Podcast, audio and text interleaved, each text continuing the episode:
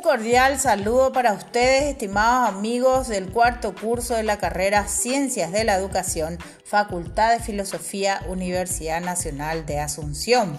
Paso a explicar cómo elaborar el esquema de los materiales de lectura del marco jurídico de la educación inclusiva.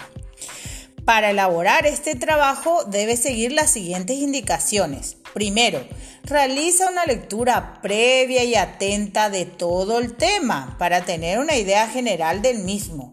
También podrás hacer una lectura párrafo a párrafo, tomando nota de lo importante.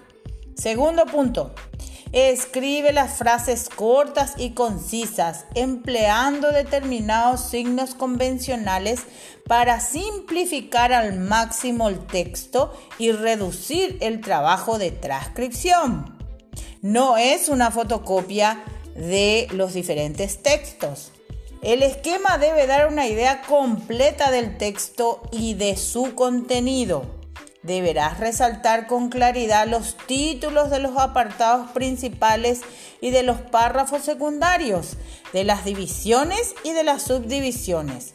Cada una de estas clases de títulos deberá sobresalir según su jerarquía. Para ello es preciso utilizar convenientemente las mayúsculas y las minúsculas, los subrayados, los distintos colores sin abusar de ellos. El orden, la claridad y la facilidad de comprensión de la lógica del texto, de la sucesión de las ideas principales y secundarias, de las divisiones, subdivisiones, es sumamente importante. Por tanto, el alumno deberá recordar lo siguiente. Los esquemas serán limpios y claros.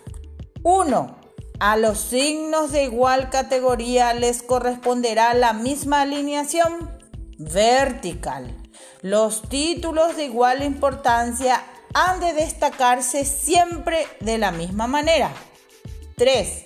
Las divisiones y las subdivisiones se indican sangrado el margen hacia la derecha.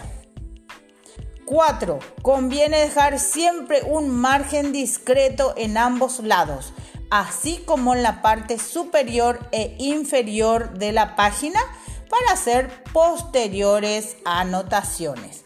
Muy bien, esto es todo por hoy. Éxito en la tarea.